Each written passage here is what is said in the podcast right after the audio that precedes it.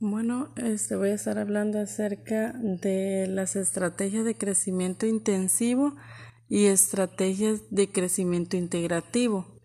Bueno, este las estrategias de de crecimiento intensivo consiste en cultivar de manera intensa los mercados actuales de la compañía.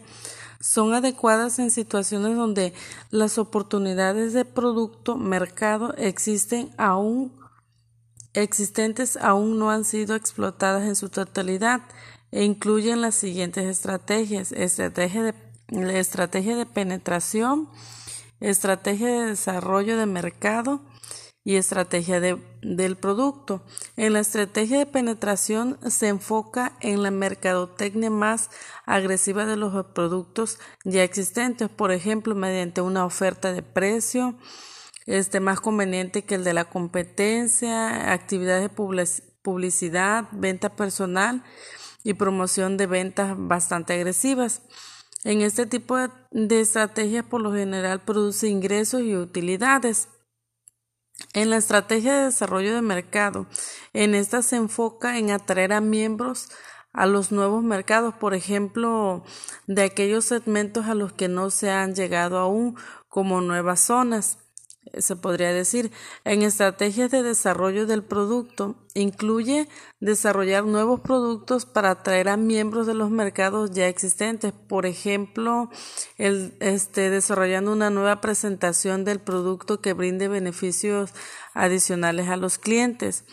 Eh, en el tema de estrategia de crecimiento integrativo, bueno, en el de crecimiento integrativo consiste en aprovechar las fortalezas que tiene una determinada compañía en su industria para ejercer control sobre los proveedores, sobre los distribuidores y, y, competidores.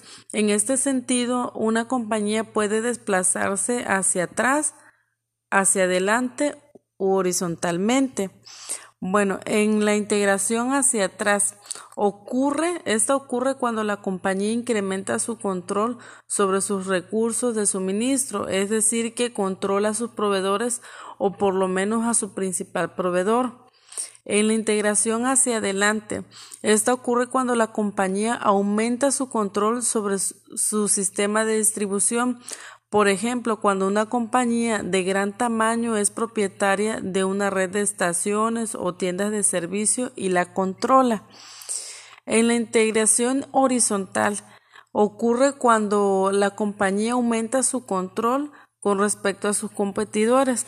Por ejemplo, cuando los este, por ejemplo, cuando los hospitales o centros médicos negocian arreglos de consorcio con médicos especialistas para que cada médico brinde su servicio en una especialidad determinada.